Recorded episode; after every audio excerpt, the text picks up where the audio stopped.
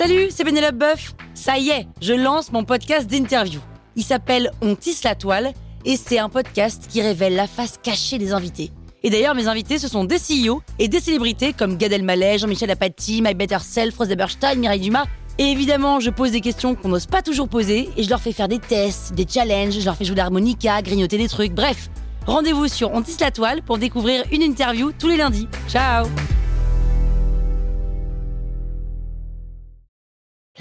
Sur écoute.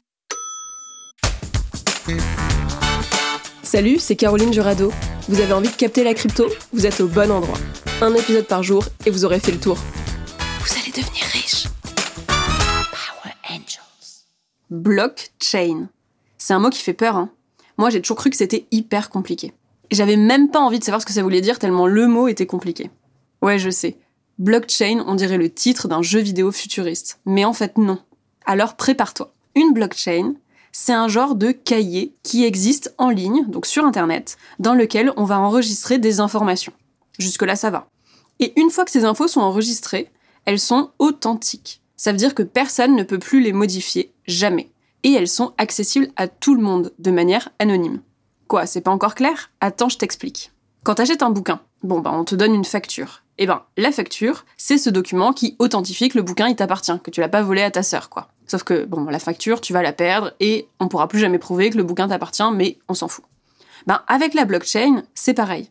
Quand t'achètes un truc, la transaction, elle est enregistrée dans la blockchain. C'est une genre de facture qui est accessible en ligne pour toujours. Ça fait que dans 10 ans, on pourra toujours prouver que le bouquin, il t'appartient.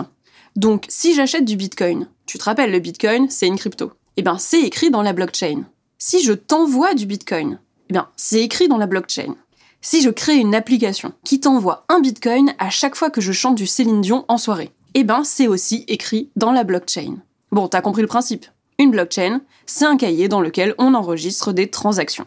C'est transparent car on y a tous accès. C'est inviolable parce qu'on peut pas le modifier. Et oui, il faut savoir qu'il y a aussi plein de blockchains. Et comme il y en a plein, je t'ai fait des épisodes qui présentent les plus grandes blockchains et notamment la plus connue qui s'appelle Ethereum. Ce que tu as peut-être compris dans cet épisode, mais que moi j'ai mis très longtemps à comprendre, c'est que la blockchain, c'est ça la vraie révolution crypto. C'est ce qui constitue le cœur de tout le système, parce que c'est sur les blockchains qu'on enregistre tout ce qui se passe dans l'univers crypto. Donc sans blockchain, les cryptos, ça n'existe pas. Power Angels. La toile sur écoute.